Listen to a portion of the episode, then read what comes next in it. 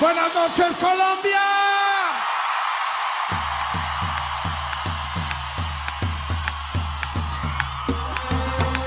Una bienvenida a John Lozano.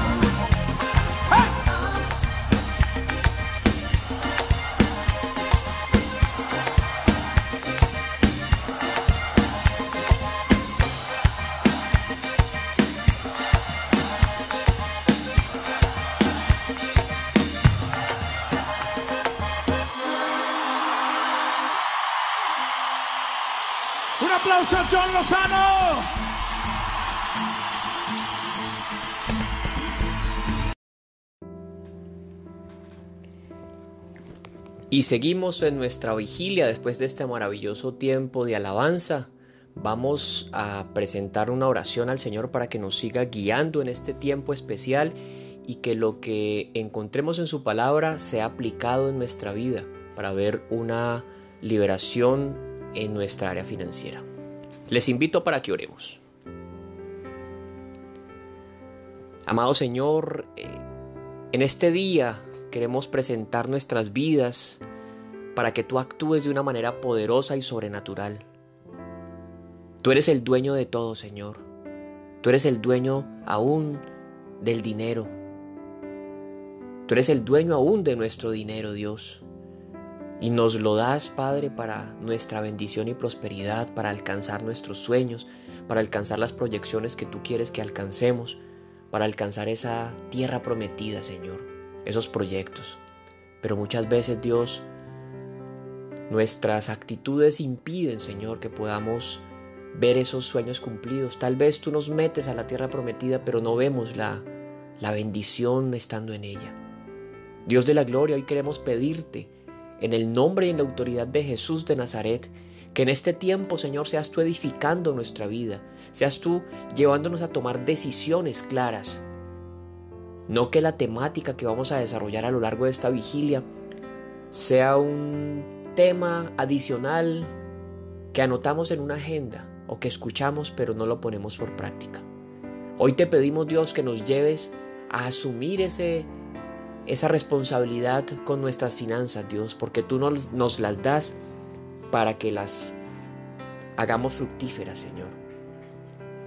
Hoy te pedimos, Dios, que nos enseñes en este tiempo a poder hacer planes a corto plazo, Señor. A poder asumir, Dios de la gloria, aquellos principios que en tu palabra aparecen para nuestra bendición. A tomarlos, a ponerlos por obra, a ponerlos en práctica pero con un corazón limpio, con un corazón entendido, con un corazón que ha recibido directamente de ti esa palabra, para que nuestra vida no tenga un caos interno, sino que podamos siempre verte a ti como el proveedor y el que nos enseña a administrar todo aquello que tú nos das para nuestra vida y nuestra familia. Enséñanos igualmente, Señor, a poder implementar en nuestras prácticas, en nuestras disciplinas personales, un presupuesto para que podamos proyectarnos, para que podamos encontrar y mirar la trazabilidad y aún ver la bendición que tú das en nuestra vida. Enséñanos igualmente en este tiempo a poder pagar nuestros compromisos, a poder salir de todas las deudas que podamos tener, para que Así mismo como tu palabra lo indica, podamos ver la bendición en, esto, en este aspecto. Enséñanos igualmente, Dios, a poder evaluar, a poder tener la capacidad de evaluar cada compra, cada inversión que tengamos que hacer. Y así, Dios mío, poder entender lo que tú quieres aún en nuestras inversiones, cada uno dependiendo de su presupuesto y de su nivel de ingresos. Pero sabemos Dios que a, cada persona, a cada, a cada oyente que hoy nos acompaña, con cada uno tú tienes un plan, tú tienes una proyección. Pero permítenos entender Dios cómo es que tú quieres que administremos ese recurso que nos das. Hoy te entregamos nuestra vida, nuestro corazón y queremos seguirte alabando con esta hermosa y maravillosa canción de alabanza. Te seguimos orando en acción de gracias. Amén.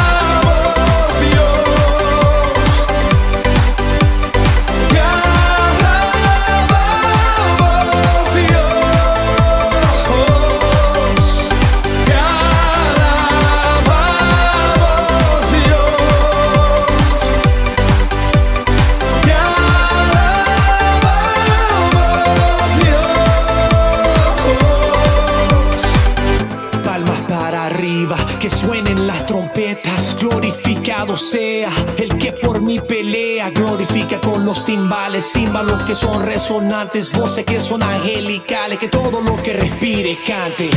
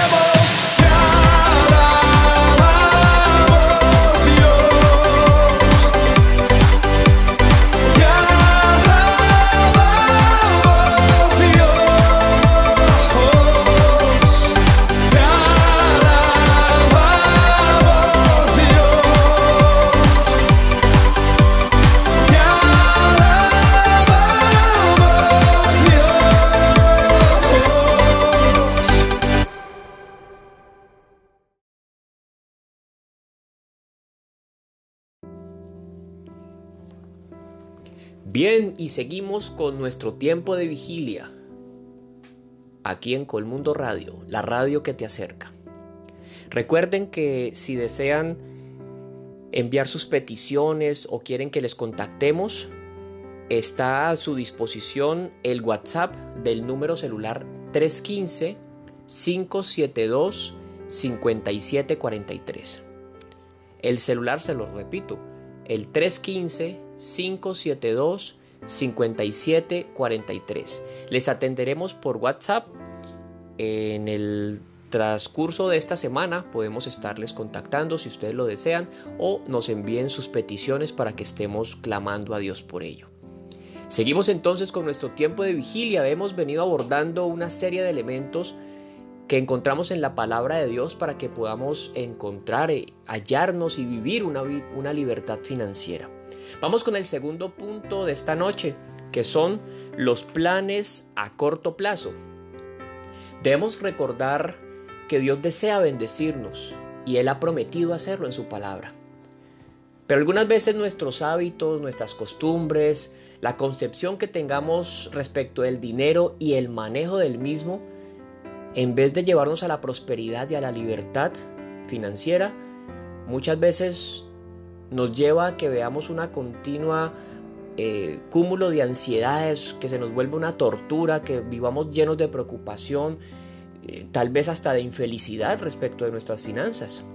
De acuerdo a lo que uno se encuentra, a lo que nos encontramos en la palabra del Señor, entendemos que es él, él es el dueño de todo y aún también del dinero. Y Él nos provee de mismo, del mismo para que lo administremos. Sin embargo, tenemos que tener claro que Él sigue siendo el dueño. Nosotros somos administradores de aquello que Él nos da. En ese nivel de administración financiera la Biblia es muy explícita en aquellos principios que debemos de tener bien claros. Y es nuestra decisión si los tomamos o definitivamente los hacemos a un lado y no los ponemos en práctica. Si los ponemos en práctica vamos a obtener los frutos y los resultados de los que la Biblia nos habla respecto de tener una prosperidad y de poder disfrutar de ello, porque es bien importante esto. Si por el contrario los rechazamos y no los ponemos por obra, pues simplemente los resultados saldrán a flote. Pese a que podamos tener una gran cantidad de ingresos, no necesariamente ello implicará que estamos viviendo una prosperidad financiera y que vamos a poder experimentar bendición o disfrute de eso que vamos a tener. Eso solamente proviene de Dios. Vamos entonces con el primer ítem de este segundo punto de los planes a corto plazo, y es cumplir primero con Dios.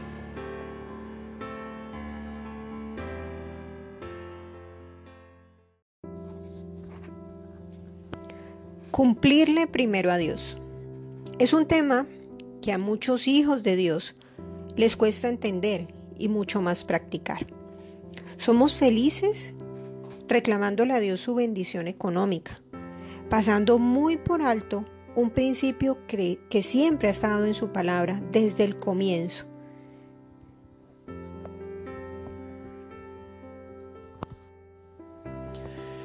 Uno de estos principios es el principio del diezmo, tal vez una palabra tan manoseada por muchos y poco entendida revelacionalmente por otros. Cuando nos referimos a revelacional, quiere decir que es un asunto que debo dejar que Dios lo revele a mi espíritu, por medio de estudiar su palabra y por medio de buscarlo a través de la oración. Porque probablemente en mi razonamiento no está el entender ciertos principios. Aquellos que deciden creerle a Dios y comprender la razón por la que estableció este principio del que estamos hablando, tal como lo establece la Biblia, y no como una especie de trueque por bendiciones. Hay quienes dicen, sí, voy a diezmar porque es que yo sé que Dios me va a bendecir. Y, no, es, no es como una especie de negocio. Quien lo hace de una manera de corazón, con, con, con creencia a Dios, podrán ver definitivamente que la mano de Dios permanece en sus vidas, en sus familias y en sus finanzas. Hay muchas personas que hoy día pueden estar confundiendo los principios eh, respecto de la parte financiera. La Biblia es muy clara al respecto y no deja espacio para ningún tipo de ambigüedad. Vamos a hablar de, algunos, eh, como son el diezmo, la ofrenda, la primicia y el principio del dar. Vamos a con el primero, el diezmo. No vamos a abordar de manera muy extensa porque en anteriores vigilias ya hemos abordado ese tema, pero sí queremos recordar un poco lo que habla en Génesis capítulo 14. La Biblia dice que Abraham no Abraham, sino Abraham todavía, antes de, ser cambiado su nombre, llevó los diezmos a Melquisedec, sacerdote del Dios Altísimo. Este evento fue previo a la ley, por eso entendemos que el diezmo no es una ley como tal, es un principio, es un principio para ponerlo en práctica. Deuteronomio 14, 22 también nos habla y dice la Biblia, indefectiblemente diezmarás todo el producto del grano que rindiere tu campo cada año. Es devolverle a Dios la décima parte de lo que Él nos da. El diezmo no se da porque Dios necesite dinero, sino que es una manera de demostrar nuestra dependencia de Él. El diezmo se entregaba en las épocas bíblicas a los levitas y sacerdotes y no cambia hoy, hoy se hace también eh, a los sacerdotes. Ese 10%, como lo acaba de decir Diego Fernando, se entrega, se devuelve a Dios. Y no es porque Dios lo necesite, como lo decía, sino que por el contrario, somos nosotros los que necesitamos aprender obediencia, aprender principios, aprender cómo se honra y aún entender que el dinero se puede convertir en un Dios por esto necesito aprender a entregar con gratitud. Dios es el dueño de todo. Todo viene de parte de Él. Todo lo creó. El oro, la plata, piedras preciosas. Y por eso decimos, Dios no lo necesita. Los que necesitamos somos nosotros en este aprendizaje. Definitivamente eh, el diezmo no es, como lo decía mi esposa ahora, no es algo que lo debamos de ejecutar porque Dios esté necesitado. Básicamente Él lo estableció para nuestra propia formación. Y el diezmo entonces constituye, se constituye más bien en un testimonio de nuestra relación de amor con ese Padre. También en una manifestación de la entrega de nuestro corazón a Dios. Cuando Él nos dice que le devolvamos, que le entreguemos el diezmo, es una manifestación de, que cualquier cosa que nos pida se la podemos entregar, comenzando con nuestro corazón. También es una identificación con el llamado gran comisionista del que nos habla Mateo 28, sabiendo que el destino de, de los diezmos bíblicamente es para el sostenimiento de esta labor de, para ganar almas para el Señor id y haced discípulos. Eso requiere de inversión, de, de un gasto y se bíblicamente todo estos, eh, la gran comisión se sostiene con nuestros diezmos. Con, bueno, ahorita vamos a hablar de los otros principios.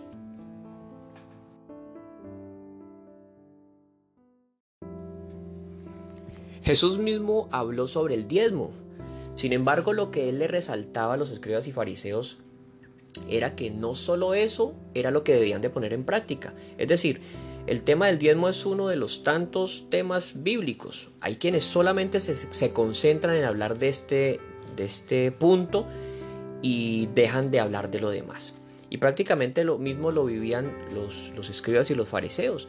Ellos pensaban que porque diezmaban de todo ya le estaban cumpliendo a Dios. Pero dejaban una serie de elementos como la justicia de Dios y el amor y eso era lo que les reclamaba el Señor Jesucristo. En Lucas 11:42 dice, Mas hay de vosotros fariseos, que diezmáis la menta y la ruda y toda hortaliza, y pasáis por alto la justicia y el amor de Dios. Esto os era necesario hacer sin dejar de hacer aquello. El mismo Señor Jesús validó la práctica del diezmo, pero como, como algo que no era lo único que había que hacer. Recordemos que cuando la Biblia habla de justicia, es hacer lo justo para Dios. Es decir, lo justo es lo que se establece en su palabra. Ese es el nivel de, digamos, la unidad con la que podemos medirnos en justicia. El segundo concepto, otro concepto que nos encontramos en la Biblia es el de la ofrenda. Si bien esta no tiene un valor definido como sí lo tiene el diezmo, que es el 10%, la ofrenda en sí representa la gratitud y la entrega de nuestro corazón hacia Dios. Se ofrenda conforme agradecemos a Dios y conforme recibimos de Él. Otro principio que también nos encontramos en la Biblia es el de las primicias. Las primicias significa entregar a Dios lo mejor de nuestros primeros frutos. Así lo estableció Dios cuando el pueblo de Israel llegó a la tierra prometida. Y esto constituye algo también de corazón.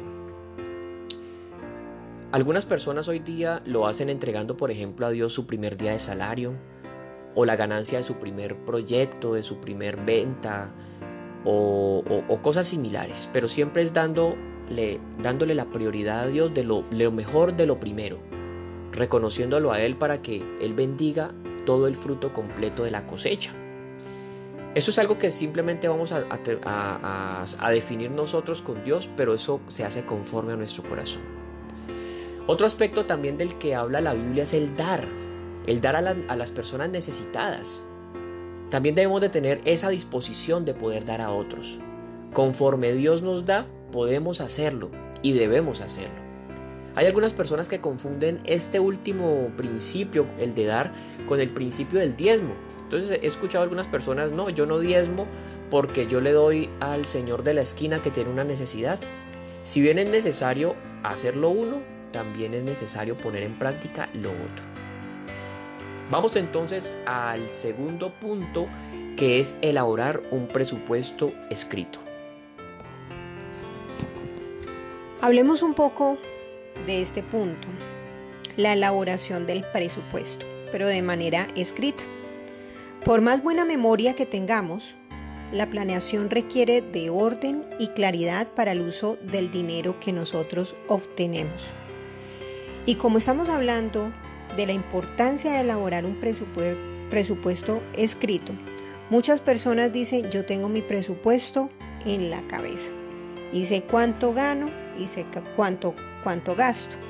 Pero resulta que la escritura manual es un ejercicio mental que estimula el desarrollo de conexiones neuronales y contribuyen a la autorregulación y a la autodisciplina. En este momento, en este siglo en el que estamos, eh, estamos expuestos constantemente a bombardeos visuales. Y precisamente, ¿para qué? Para adquirir bienes, cosas, elementos que posiblemente muchos de ellos no son necesarios y nos convertimos en compradores compulsivos para poder adquirir cosas que son al azar y sin un objetivo definido. Y hablando de esto, hablemos de un término llamado las promociones, que en ocasiones se nos convierte más en un problema que en algo adicional, ya que gastamos de más simplemente por el concepto de que está más barato. El presupuesto siempre me va a llevar a aterrizar mi realidad, lo cual debo tener bien claro. Y en él yo debo aprender a relacionar todos mis ingresos, todos los gastos que nosotros eh, adquirimos, aún esas pequeñas cosas, las compras pequeñas que se hacen en la tienda, el poder aún pedir siempre tiquete de compra. Eso es algo que eh, en Colombia podría decir que, que ha ido perdiendo la validez. Inclusive en algunos lugares preguntan si te doy o no te doy factura. Pero sí deberíamos de tener esa práctica. ¿Por qué? Porque es entender y tener claridad de cuánto me estoy gastando y aún en cada detalle en cada salida que nosotros tenemos. Como dice la palabra del Señor en Proverbios 25-27. Dice la palabra del Señor, comer mucha miel no es bueno, ni el buscar la propia gloria es gloria. Y voy a leer otro pasaje en Proverbios 14-15. Dice la palabra del Señor, el simple todo lo cree, mas el avisado mira bien sus pasos. Miren estos versículos. En ocasiones creemos que, que el consumir ciertas cosas, aquí la palabra del Señor habla de, de la miel, y no estamos diciendo que la miel sea mala, no, y lo sabemos que es buena y es necesaria para la salud. Pero no siempre y en abundancia es buena, ¿sí? Y como dice acá en el otro pasaje, 14, 15. Eh, el avisado mira bien sus pasos. Y cuando yo reviso lo que estoy haciendo, me doy cuenta hacia dónde me estoy dirigiendo. Por eso es importante entender lo que es el presupuesto y poderlo escribir. Bien, vamos a un corte musical y ya regresamos.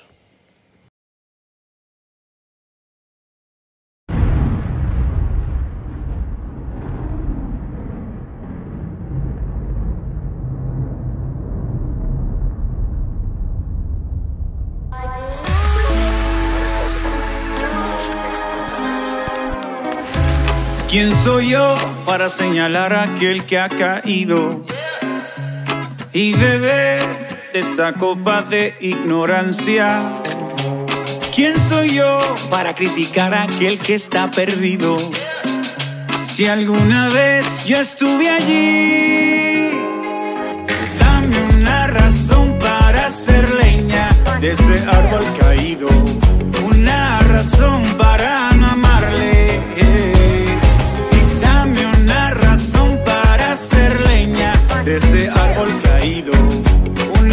Una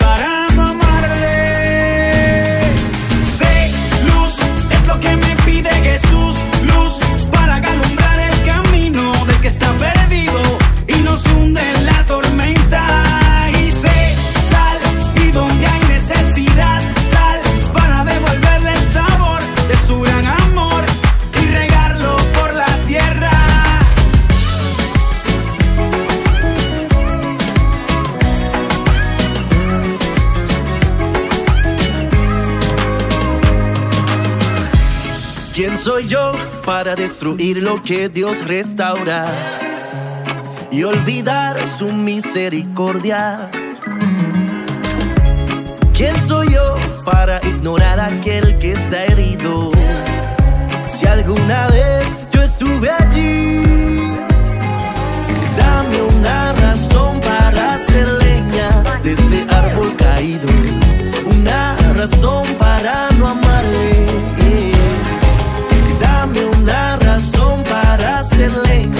De este árbol caído, una razón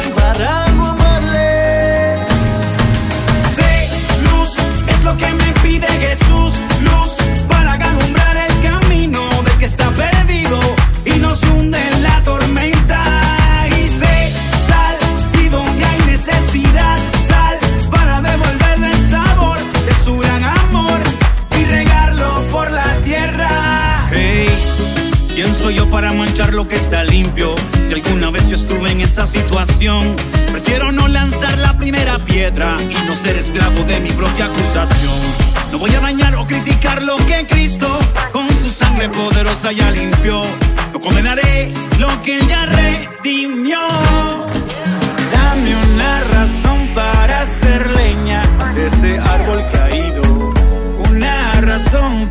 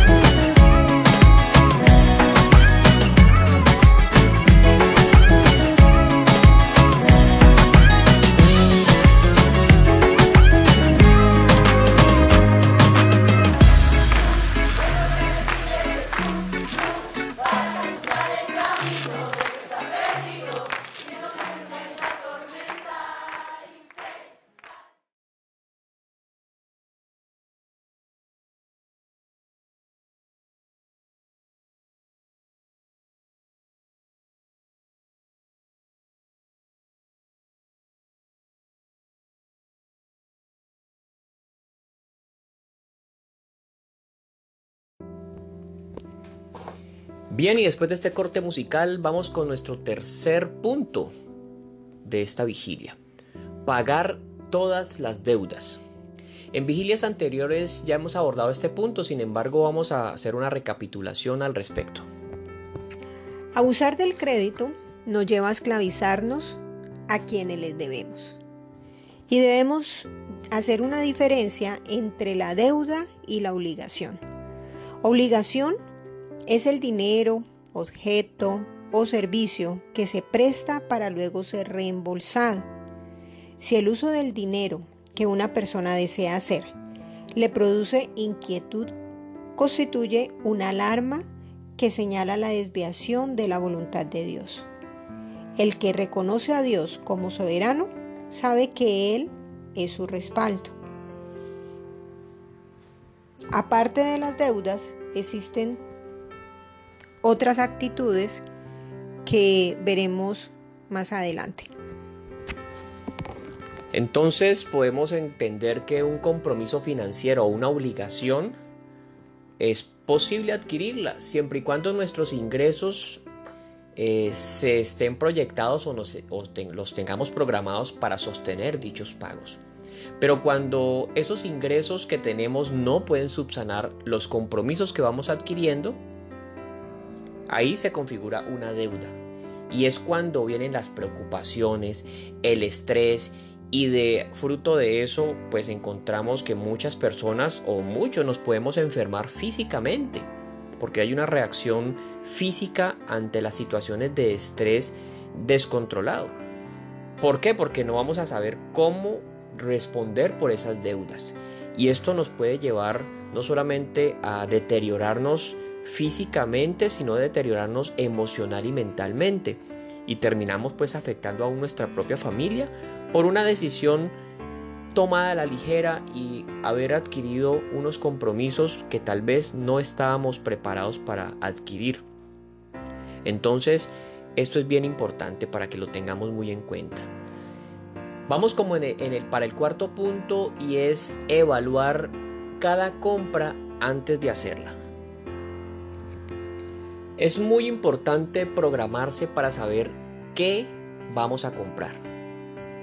No podemos, o si lo estamos haciendo, tenemos que cambiar esa, esa disciplina. Es, eh, no podemos prestarnos, si se puede decir así, a, estar comprando de manera desordenada, porque así no va a haber ningún presupuesto que nos sirva. Si ya hemos hecho previamente un presupuesto, pero no nos ajustamos a él, simplemente pues vamos a perder ese tiempo y luego vamos a perder plata.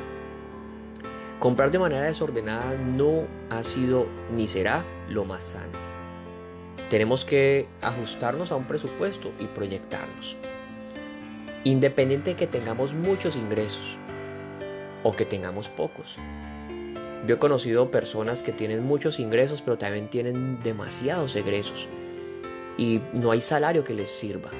Cuando han comenzado a organizarse, a, hacer las compras de manera inteligente, de manera programada, ven que aún les va a quedar mucho dinero. Proverbios capítulo 13 versículo 23 nos dice, en el barbecho de los pobres hay mucho pan, mas se pierde por falta de juicio. ¿Qué es la falta de juicio? Es no tener esa capacidad de definir claramente lo que yo puedo o no puedo comprar. No me siento a calcular primeramente si tengo el presupuesto para eso. Simplemente hay muchos, eh, el de, hecho el ser humano es un comprador emocional. No sé si usted ha visto que cuando usted llega a ciertas a ciertos almacenes, en, las, en las, ¿cómo se llaman? Los, en las estanterías, eh, hay ciertas posiciones de los productos donde se vende más, porque es donde las personas fijan mucho más eh, su mirada. Y allí es donde colocan las promociones, colocan los aparentemente los gangazos. Y resulta que obviamente nadie en, comercialmente nadie va a regalar nada, rebajan un poquito, pero entonces nos, nos llevan a, querer decir, uy, esto está en rebaja, vamos a comprarlo. Quizás no lo necesitamos, pero vamos a comprarlo. Y ese tipo de, decisiones sin falta, eh, sin juicio, perdón, es la que nos lleva luego a que llegamos a la caja de, para pagar, al, sí, a la caja registradora y encontramos que tenemos una cantidad de cosas que no necesitamos. Ah, pero estaban en promoción y ahí las llevamos. Y miramos que eso nos desfasó el presupuesto. Tenemos que tener entonces mucho cuidado al, al hacer los gastos. Porque podemos darle prioridad de pronto a los caprichos o a lujos innecesarios. Y no le damos prioridad a las cosas que realmente tenemos que comprar, que son una necesidad. Solemos confundir la palabra necesidad con la palabra necedad. Muchas veces, como les decía ahora, nos llenamos de gastos necios y dejamos de suplir las, verdaderas necesidades personales o de nuestra familia. Entonces vamos a mirar ahora una serie de preguntas que nos debemos de hacer antes de hacer una compra, un gasto o una inversión.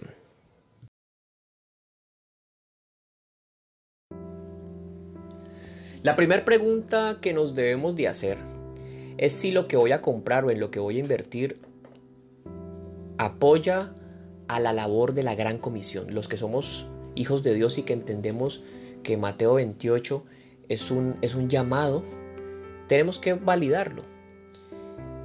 No es justificar las compras caprichosas bajo el pretexto de usarlo para la obra de Dios. Es validar si realmente me interesa la obra de Dios y lo que estoy adquiriendo me va a apoyar en esa labor.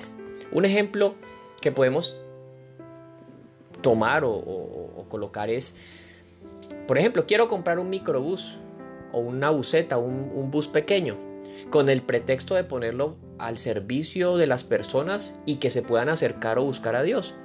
Pero si realmente lo que yo quiero es usarlo para andar con mis amigos, haciendo para arriba y para abajo, tal vez haciendo cosas que no le agradan a Dios, pues la justificación se cae de su peso. No lo he comprado ese, ese vehículo para, para glorificar la gran comisión para, para Dios, sino que lo compré para mí. Pero si yo realmente lo, lo, tengo basado en ese, en ese concepto, obviamente lo compro para ponerlo a producir, pero que también sirva para, para el ministerio, para la gran comisión. Y eso es un, un, buen elemento que, que yo sé que seguramente Dios va a bendecir, siempre y cuando esta inversión esté dentro de nuestros proyectos y que podamos eh, asumir los gastos y asumir esa compra adecuadamente. Muy bien, continuemos con el segundo punto. Recordemos que estamos viendo unas preguntas que debemos de hacernos al momento de adquirir algo. El segundo punto es, ¿esto es una necesidad? Cuando hablamos de necesidad, la necesidad es una situación que si no lo soluciono, me es difícil o casi imposible vivir. Entonces, debo de preguntarme, ¿lo que vamos a comprar en realidad es una necesidad? ¿Es algo que está supliendo una necesidad que, que tenemos en este momento? Vamos a colocar un ejemplo y lo vamos a ver a través de la alimentación. Sabemos que la alimentación siempre será una necesidad, una necesidad para nosotros, para nuestra familia. Pero si decimos que vamos a ir a un restaurante que es bastante costoso para poder pagar un plato de 20 o de 100 dólares, donde estamos hablando de 80 mil pesos colombianos por plato más o menos, no necesariamente esto constituye que esté supliendo una necesidad porque estamos hablando de una necesidad de alimentarnos. Pero en ocasiones esa necesidad tratamos de, de suplirla de maneras equivocadas. Y máxime cuando el presupuesto que tenemos probablemente no está diseñado para este tipo de gastos. No quiere decir que sea malo salir a un buen restaurante, para nada, no estamos hablando de eso. Pero sí dependemos de un presupuesto, y sobre ese presupuesto es el que nosotros debemos aprender a manejarnos. Lo que para una persona eh, se configura en, un gasto eh, muy alto, para otra de pronto no. Entonces por eso no podemos eh, entrar a compararnos, ah, es que mi vecino va cada ocho días al mejor restaurante de la ciudad con toda su familia y se toma fotos y bueno. No, no, no debe ser la motivación para hacer ese gasto. Ahora bien, si usted quiere salir con su esposa, con su familia a festejar un evento especial, claro, y tiene el presupuesto.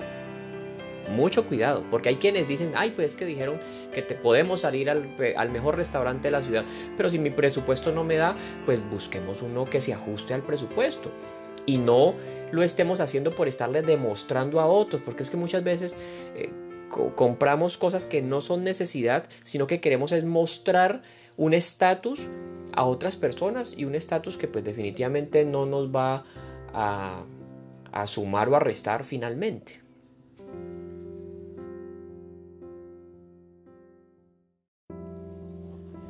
Otra pregunta que nos podemos hacer es si puedo vivir o actuar sin aquello que quiero comprar. Definitivamente tenemos que hacernos esa pregunta porque no quiere decir que entonces tengamos una restricción con todo o que nos vayamos a volver algo así como un ahorrador, como ahorradores compulsivos, sino que definitivamente debemos de evaluar si lo que estamos por comprar lo tenemos que comprar quizás en ese momento o se puede esperar cuando se tenga el presupuesto. Si se puede esperar es porque no, no lo necesito para vivir.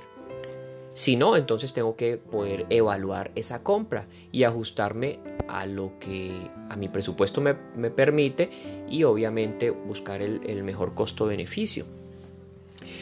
Algo que yo he visto eh, en mucha gente es que efectúa compras más con el deseo que con la necesidad.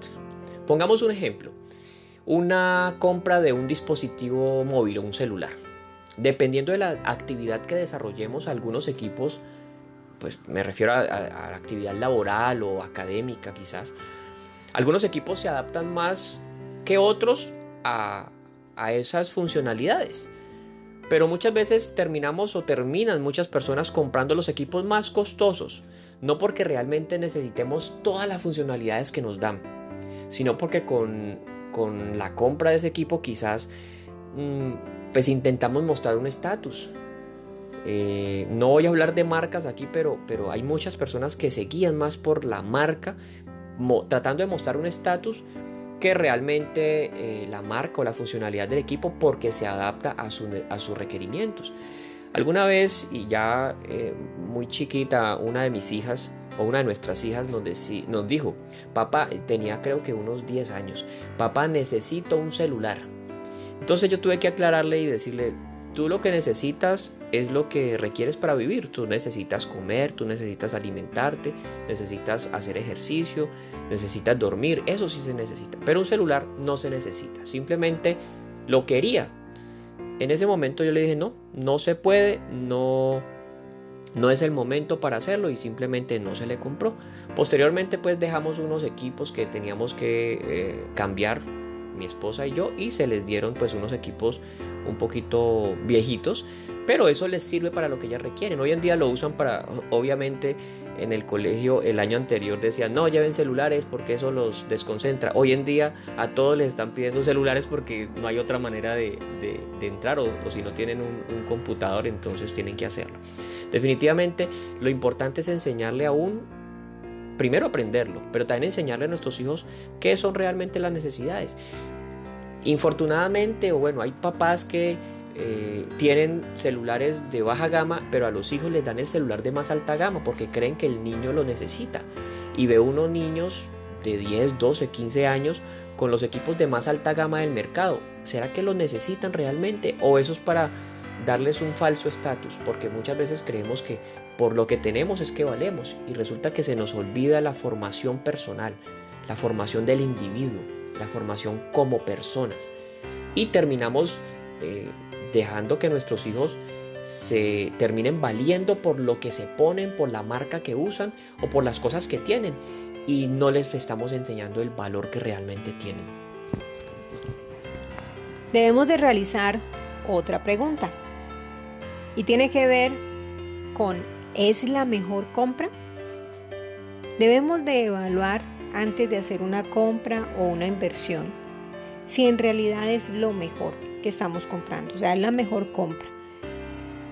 Ya que nos podemos encontrar en el comercio con una gama pues, de diferentes precios, pero de igual manera de diferentes calidades.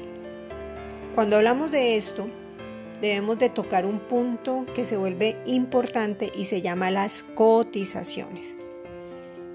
Muchas personas van a compras y compran lo primero que encuentran, en el primer almacén al que ingresan. Y no se toman de pronto el tiempo, la molestia de invertir un poco más en validar en diferentes partes, validar características, validar la garantía que están ofreciendo, las calidades que tienen en cada oferta que me hacen para poder entrar a definir no necesariamente por la opción más económica, sino porque en realidad estoy convencida, estoy segura de que el producto o lo que estoy adquiriendo pues es bueno entre diferentes opciones que puedo tener a la mano. Siempre debo de evaluar la relación costo-beneficio, ya que no necesariamente lo más económico es la mejor opción, porque podría ser algo de baja calidad que se dañen en muy poco tiempo, en muy corto tiempo. Y se puede perder esa inversión inicial que se hizo. Y por consiguiente, pues debemos de entrar a tener que hacer luego otra inversión para adquirir el bien nuevamente y tal vez más costoso. Vamos a ir con un corte musical.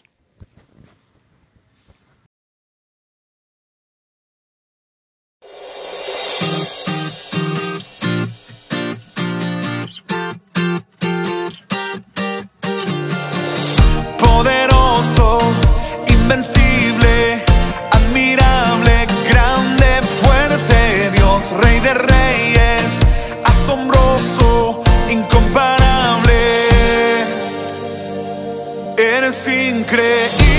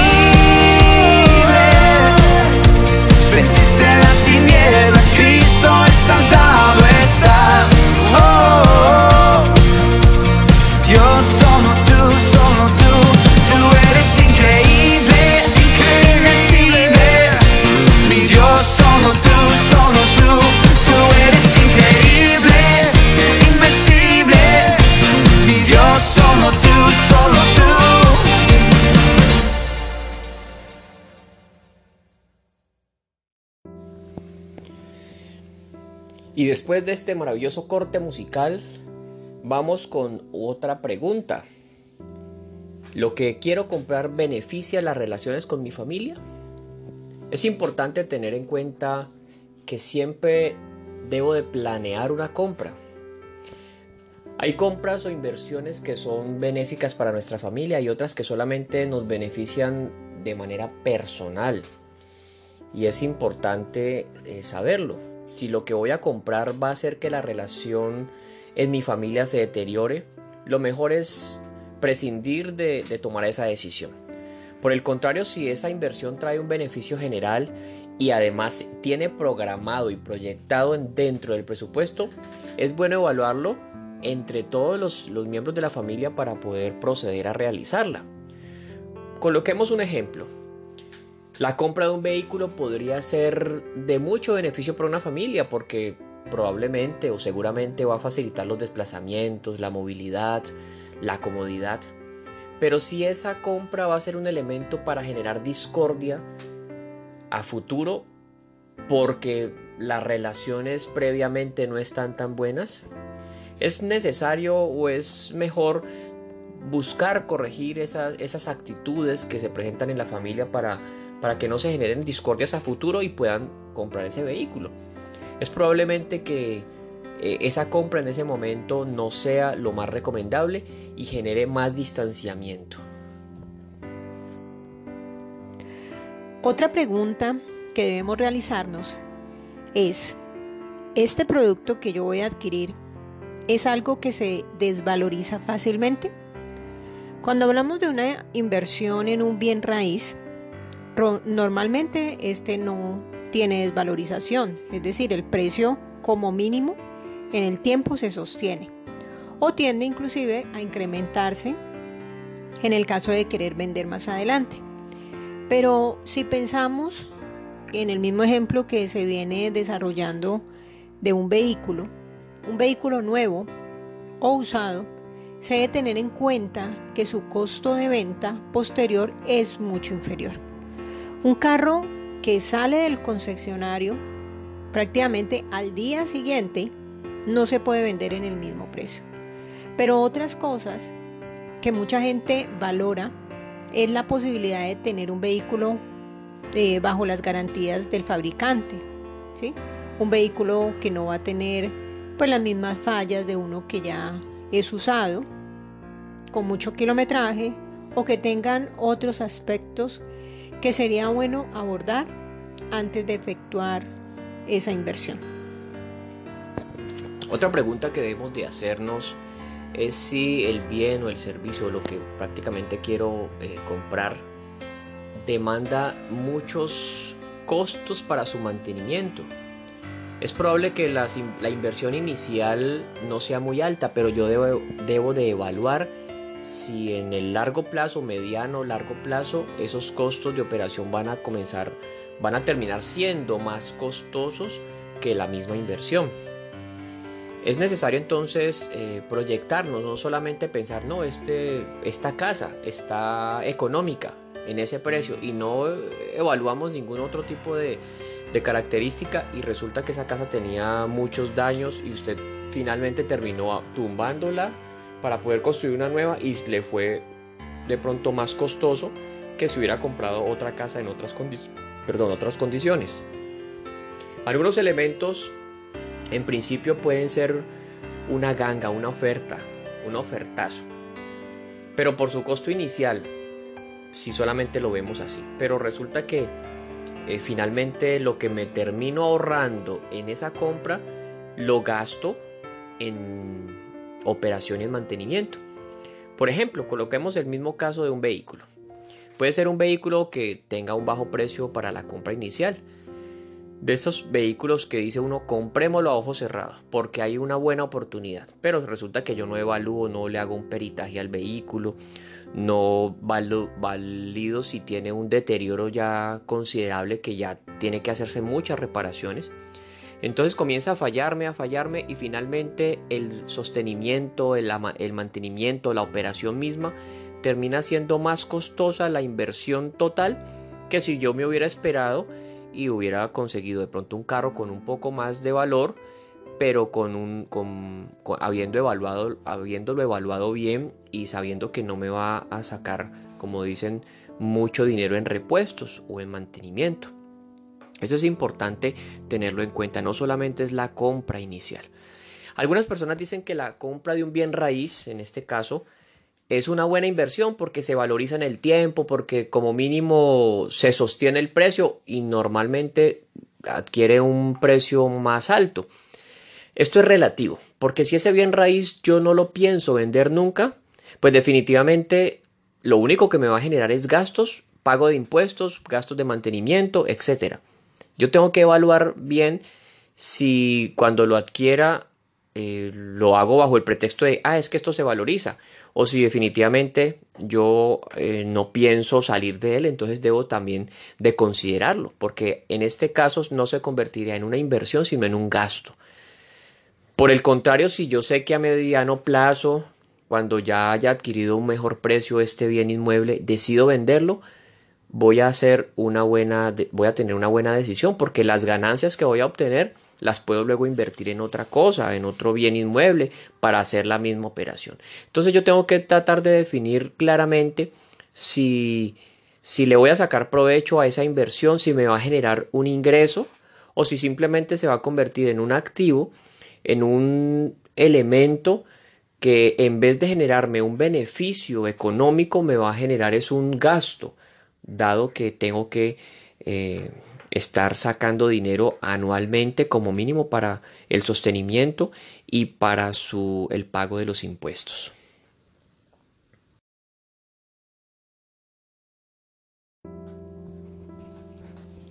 Vamos a mirar ahora el quinto punto dentro de estos plan o lo que debemos de tener en cuenta cuando planeamos a corto plazo. Y el quinto punto es orar por cada gasto. Sabemos que la oración es la comunión, es la relación que tenemos nosotros con, con Dios, con nuestro Padre. Y esto nos permite experimentar la presencia de Dios actuando directamente sobre nosotros al dirigirnos en cada detalle. Y algo que debemos aprender, aprender a discernir cuál es la voluntad de Dios al hacer nuevas compras. Y en esto yo no puedo subestimar ninguna decisión. No hay compra que porque, aunque sea muy pequeña, no sea necesario orar por ella. Siempre debo de encomendarlo. En el Salmo 37, 5, el salmista nos enseña algo. Dice, encomienda a Jehová tu camino y confía en Él y Él hará. ¿Qué es encomendar? Encomendar es entregar, significa darle o poner algo o a alguien al cuidado de una persona. Es entregar, o sea, es saber que ya no soy la que me preocupo, no soy la que llevo, no soy la que me encargo, sino que sé que le estoy encomendando al Señor mi camino. Y de esta manera, pues me lleva a confiar en Él.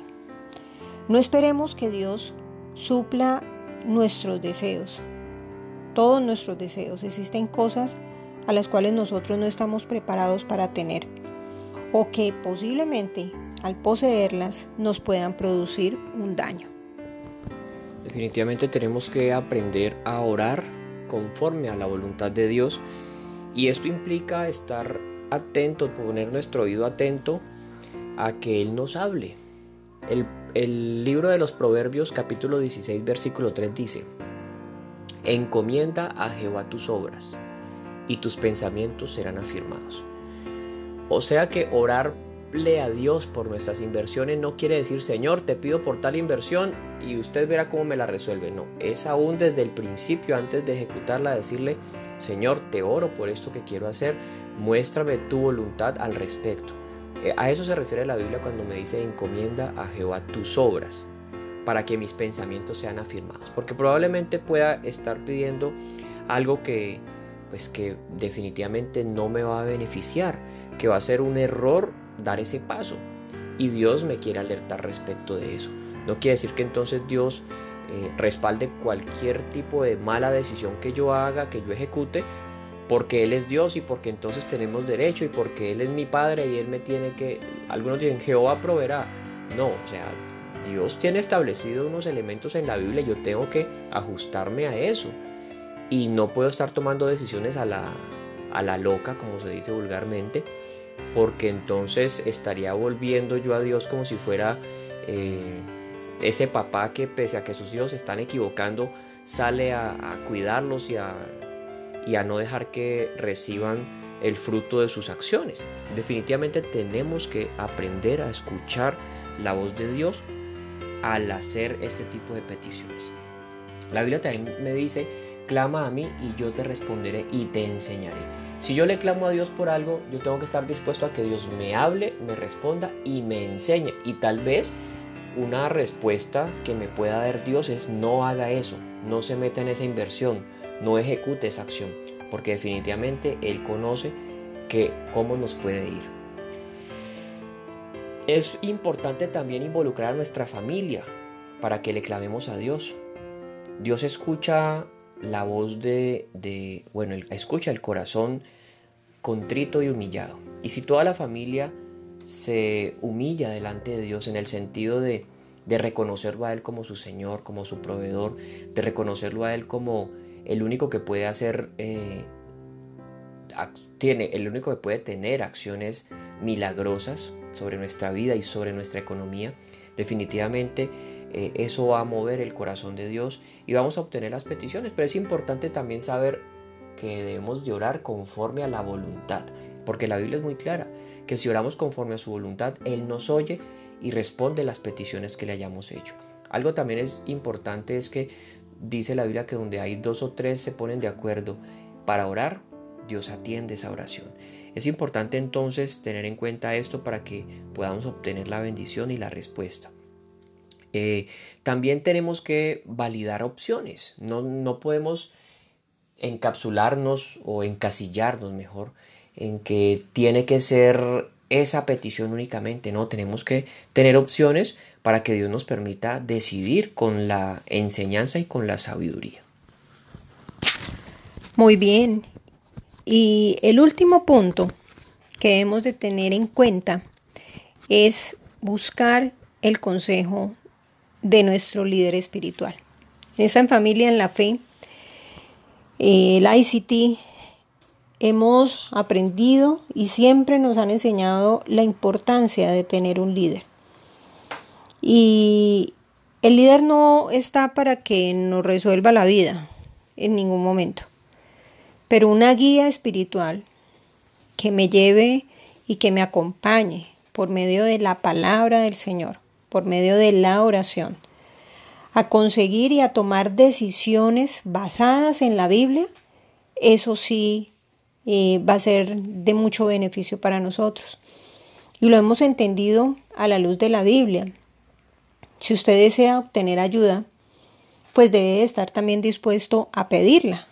La palabra del Señor dice en Proverbios 11, 14, donde no hay dirección sabia, cae el pueblo mas en la multitud de consejeros hay seguridad.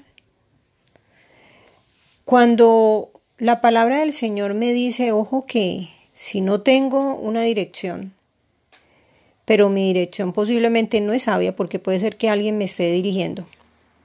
¿De dónde viene la sabiduría? La pregunta es, ¿de dónde estoy obteniendo esa sabiduría? Y hablamos acá de un guía espiritual porque entendemos que nuestro líder espiritual es una persona que es temerosa de Dios y es una persona que debe buscar a Dios. Y por eso encuentro a través de, esta persona instrucción, enseñanza, que me permite eh, llevar a, a, tomar una sabia decisión. No es que el líder me tome, tome la decisión por mí, no sino que me enseña y yo en últimas termino tomando una decisión con tranquilidad soportado en la palabra del Señor. Este elemento es bien importante porque muchas veces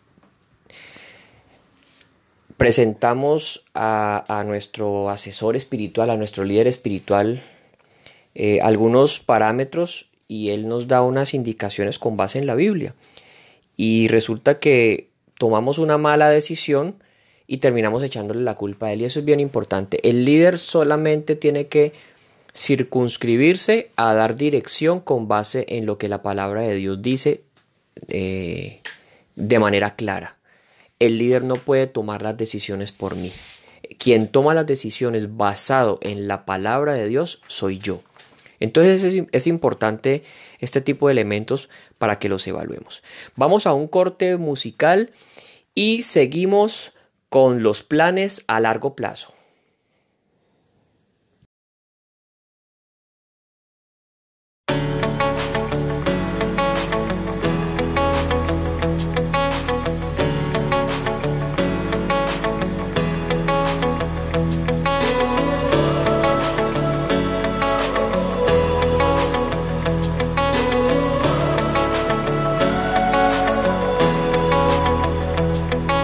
Simplemente por lo que eres tú. No tengo tiempo para otra cosa que no seas tú. Tú eres la vida y a la mía tú le das sentido. Yo quiero ser como tú.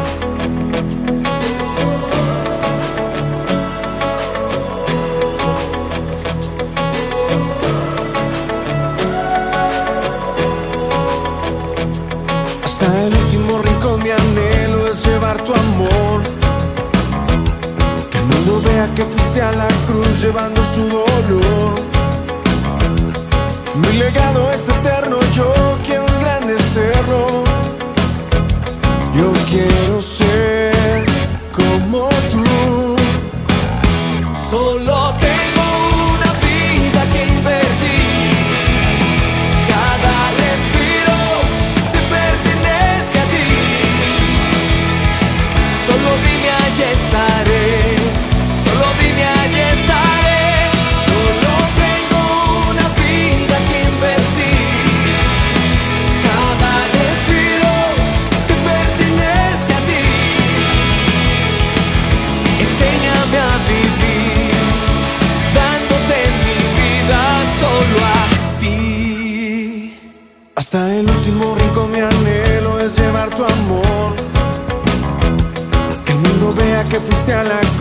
Su dolor. Mi legado es eterno, yo quiero engrandecerlo. Yo quiero ser como tú. Yo quiero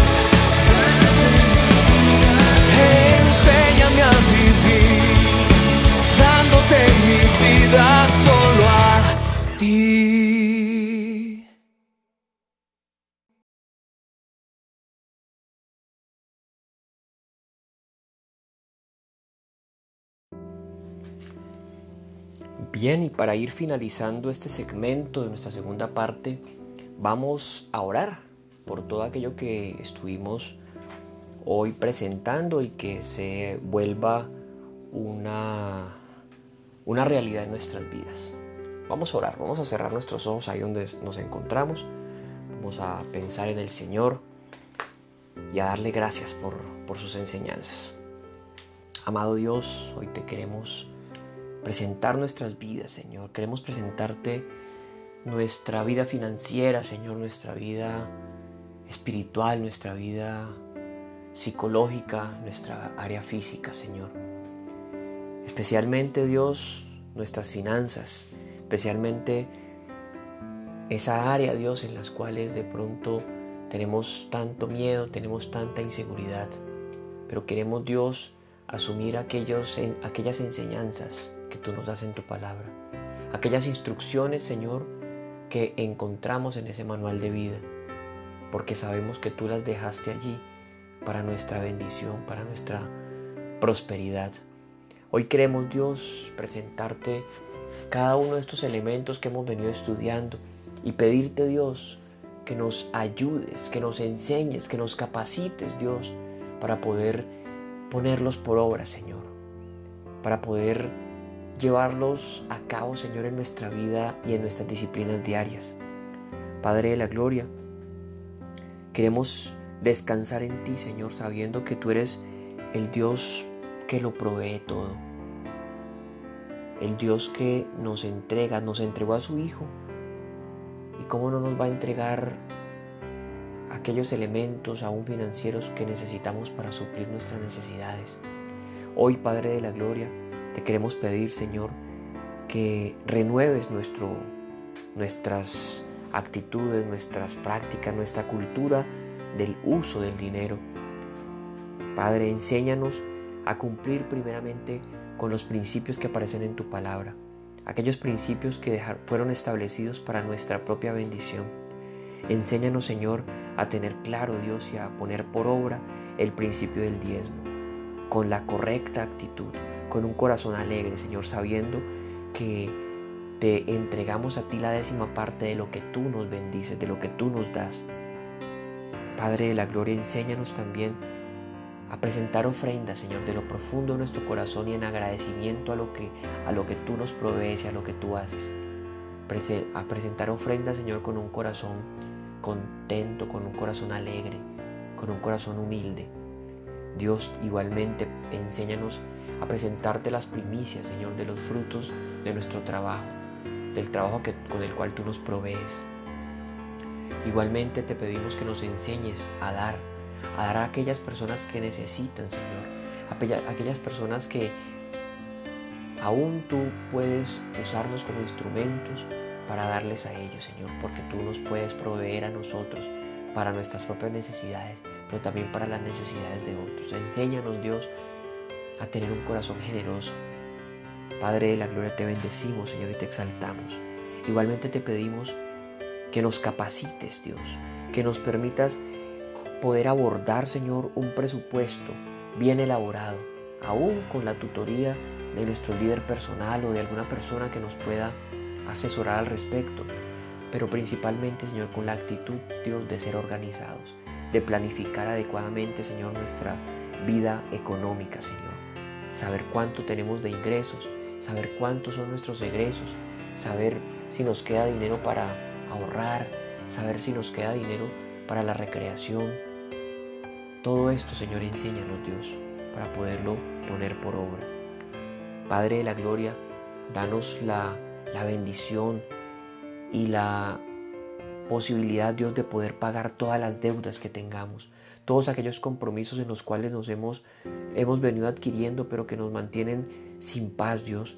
Permítenos, Papá de la Gloria, experimentar la bendición tuya para poder pagar y saldar todas las deudas y no meternos en más. Permítenos poder evaluar cada vez que vayamos a hacer una compra, cada elemento, Dios, de los que hablamos hoy, para saber, Señor, si eso es lo que tú quieres o definitivamente no. Enséñanos, Dios, a orar por cada gasto, enséñanos a ponértelo delante tuyo, Dios, para que tú nos instruyas y nos digas. Y aún utilices el consejo de nuestro líder personal, de nuestro líder espiritual, para que con base en la palabra de Dios nos enseñe. Dios, te presentamos nuestra vida, te presentamos nuestra vida económica en el nombre de Cristo Jesús y seguimos en este tiempo de vigilia. Amén y amén.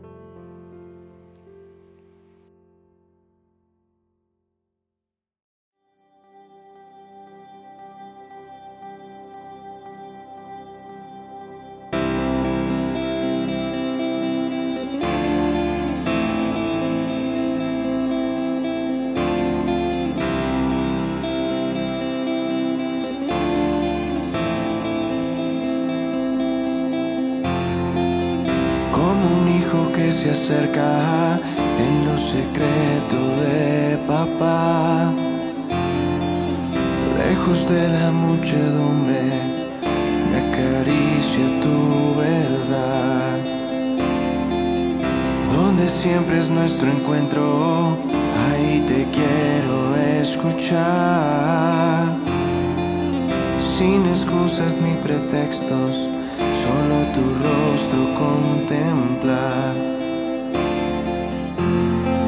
Vengo a buscar de ti, mi Dios. Yo sé que mi tesoro eres tú.